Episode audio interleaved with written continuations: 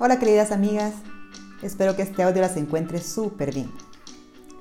¿Sabías que dentro de cada una de nosotras se libera una batalla constantemente?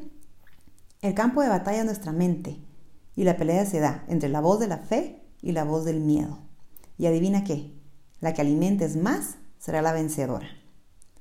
Por décadas los expertos en deporte decían que era imposible correr una milla en menos de cuatro minutos.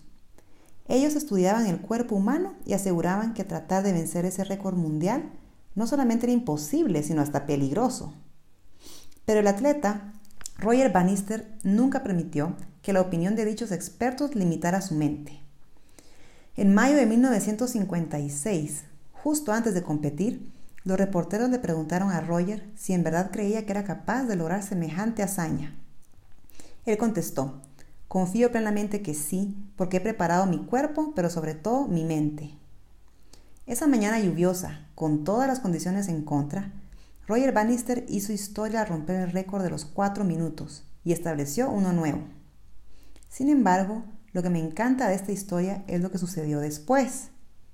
Dos años después de la heroica marca de Bannister, otros 336 atletas ya habían logrado correr la mía en menos de cuatro minutos y para el día de hoy 1.400 atletas lo han logrado.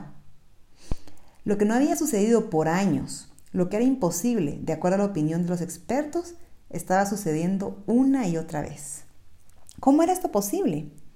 En mi opinión, el gran regalo de Bannister para el mundo fue que nos dio un gran ejemplo de cómo romper una barrera mental.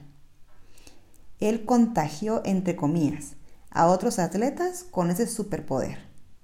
Como dijo Walt Disney, una vez que dejas de creer que algo es imposible, entonces es posible.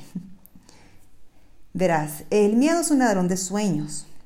Muchos renunciamos a convertirnos en quien podríamos ser y renunciamos a vivir la vida que merecemos vivir por miedo.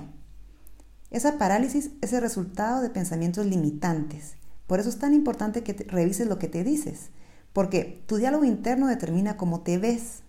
Cómo te ves determina cómo te tratas y cómo te tratas determina cómo te tratan los demás. ¿En qué área de tu vida has permitido condicionar tu mente? Piensa, ¿acaso crees que no es posible alcanzar ese sueño, romper esa adicción, sanar esa enfermedad? Empieza a creer que cosas buenas pueden pasarte y que tú puedes romper cualquier barrera mental. Lo hermoso de esto es que al hacerlo puedes contagiar, entre comillas, a tus hijos, pareja, amigos, compañeros, incluso a tus futuras generaciones. Los empoderas y les modelas que ellos pueden lograr lo que tú hiciste y mucho más. Esa mañana lluviosa, Bannister cerró su victoria con una imponente frase. La carrera más dura es contra ti mismo. Entonces, la invitación de hoy es que, al igual que Bannister, alimentes tu voz de fe y mates de hambre la voz del miedo. Atrévete a construir una vida llena de gozo, fe, conexión y significado.